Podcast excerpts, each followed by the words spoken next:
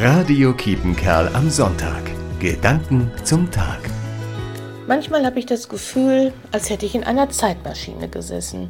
Wie kann das sein, dass die schöne Zeit schon zu Ende ist? Der Urlaub zum Beispiel. Einmal umgeguckt, zack, wieder zu Hause und der Alltagstrott hat eine wieder. Wo ist die Zeit geblieben? Aber wenn ich dann darüber nachdenke, weiß ich, wo sie geblieben ist. Und die Bilder sind alle wieder da.